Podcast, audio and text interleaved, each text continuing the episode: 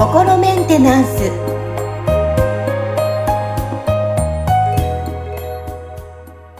今日もどんなお話が聞けるのか楽しみです。え本日もアシスタントは三上めぐみと、え気候ヒーラーでいらっしゃいます。吉村隆二です。はい、吉村さん、本日もよろしくお願いします。よろしくお願いします。さあ、あの、前回のお話では、前世のカルマということで、えー、ね、はいお話ししていただきましたけども、今日のテーマは、祖先からの因縁。はい。なんかね、はいはいあの、前回のテーマとつながるなっていうふうにも感じるんですけども、そもそもこの祖先からの因縁って、どう、あの、あるのか、どうなのか、ちょっと吉村さん的にはどう思われますか？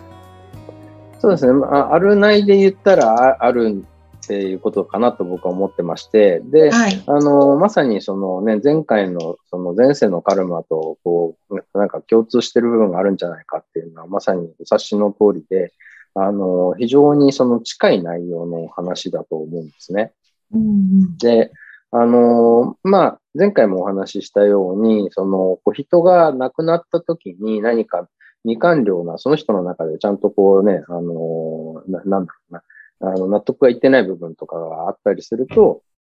その人格そのものが完了しないで残っちゃうっていう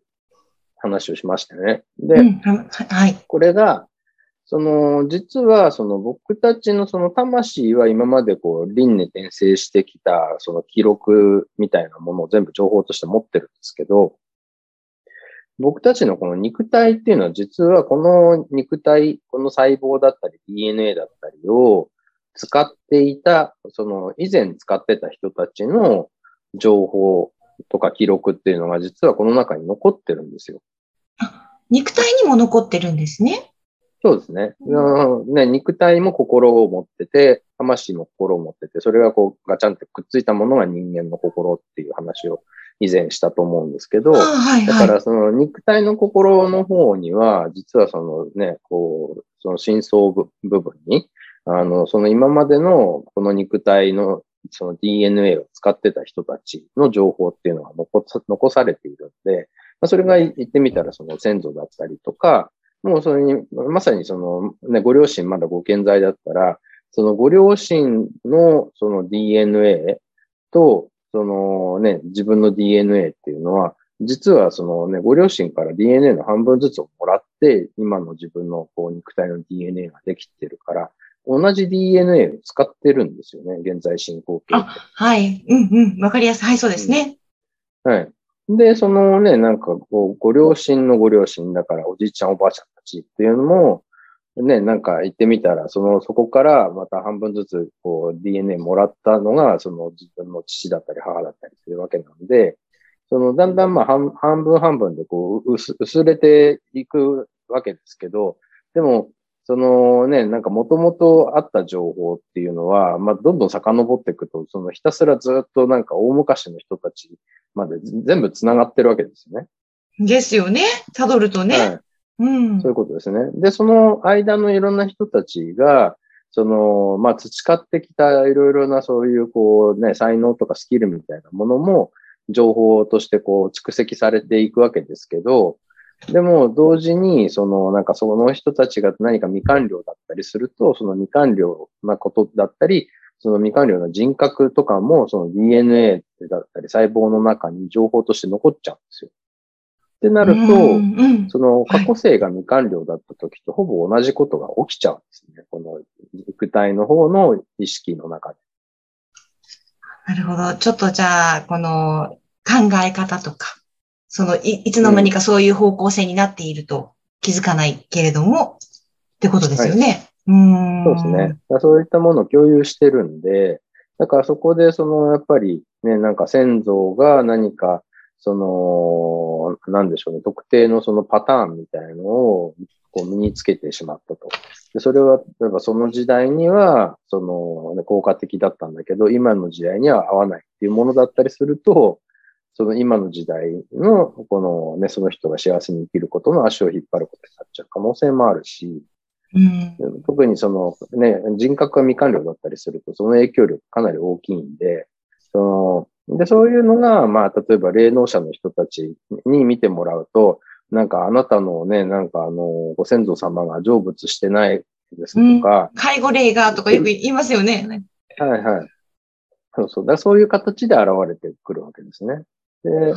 まあ、背後霊っていう考え方もね、なんかその、多分、その人をその守護してるような、なんか、その守護霊とかって言われるようなものって、なんかこの仕組み、構造としてはあると思うんですよね。そのシステムとしては。うん、あの、目には見えない何かがいろいろガイドしてくれたりとかっていうのがあって、その、この今の人生こう生きてたりとか、その時に必要なそのひらめきが降りてきたりとかね。なんかそういう、あの、ことっていうのは、あの、起きてると思うんですけど、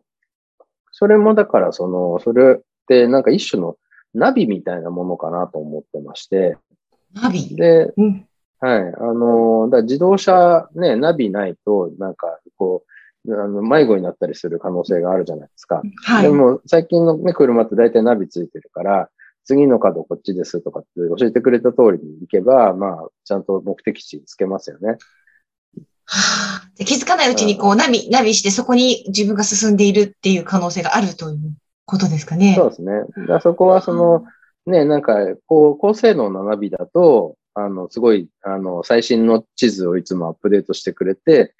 なんかこう、ちゃんと効率よく、あの、目的地につけるわけですけど、うん、なんかナビがあんまり出来が良くないナビだったりすると、なんかこうね、あの、道ないとこで曲がれって言われたりとか、明らかに遠回りな道をこう案内されたりするじゃないですか。ありますね。うん。だからそこら辺もなんか多分そういうその先祖の人がちゃんと完了してるかどうかみたいなことで、そのナビの性能も変わってきちゃうって思うんですよね。うん、ちなみに、こう、あの、私、まあ、沖縄出身なんですけど、沖縄の場合だとすごい祖先供養っていうことで、いろんな行事があるんですよ。その祖先供養っていうのはやっぱり大切なんでしょうか？それも、その、なんだろうな、言ってみたら、その、こう気持ちの問題な気はしてるんですよね、僕は。その、要は、その言葉と意図って話を前にしたじゃないですか。はい。で、ね、その、こう、意図をすることの方が力を持ってて、その言葉は、まあ言ってみたら、その意図をひも紐付けて引き出すような役割はするけど、言葉そのものが、その、なんていうのかな、そういう引き寄せのエネルギーを持ってるわけではないと。まあ全然ゼロではないとは思うんですけど、なんかその意図、意識の方が持ってる意図の方が全然パワフルなわけですよね。で、その先祖供養するその行事っていうのは、それをやることで、そのなんかこうね、その先祖の人たちに感謝のこう念を持つようになったりとか、要は意識が向くってことはそこにエネルギーが送られるわけですよね。でその時に、その、なんていうのかな、まあ、言ってみたら感謝って、その愛のエネルギーの一つの形なわけですよ。だから、その愛っていうのは、まあ、言ってみたら、こう、ね、分離したものをこう一つにしていくとか、その引き寄せる方向に力をかけているエネルギーだから、その、先祖の供養の行事をすることで、その先祖の人たちになんかね、いつもありがとうとかっていう、そのね、あの、感謝とともに愛のエネルギーを送ると、その言ってみたら、その未完了だったところとかに、その愛のエネルギーが送られることで完了させていくっていうことが可能ではあると思いますよ。ああ。なるほどですね。だからそれをただ形としてやってるだけで効果があるかっていうと、ちょっと何とも言えないし。いいけども。うん、はいですね。それにあと結局その先祖の人たちのその抱えてる未完了っていうのがどのぐらいのなんか大きさなのか、硬さなのか、複雑さなのかっていうところも、そのなんかちょっと意識向けただけでなんかちゃんと完了してくれるようなものなのか、それとももっとなんか深くそこにこうね、あの、潜っていって、ピンポイントでエネルギーを送らないと完了できないようなものなのかっていうところでも、その、同じことやって効果が出るかどうかっていうところに差が出ちゃうわけですよね。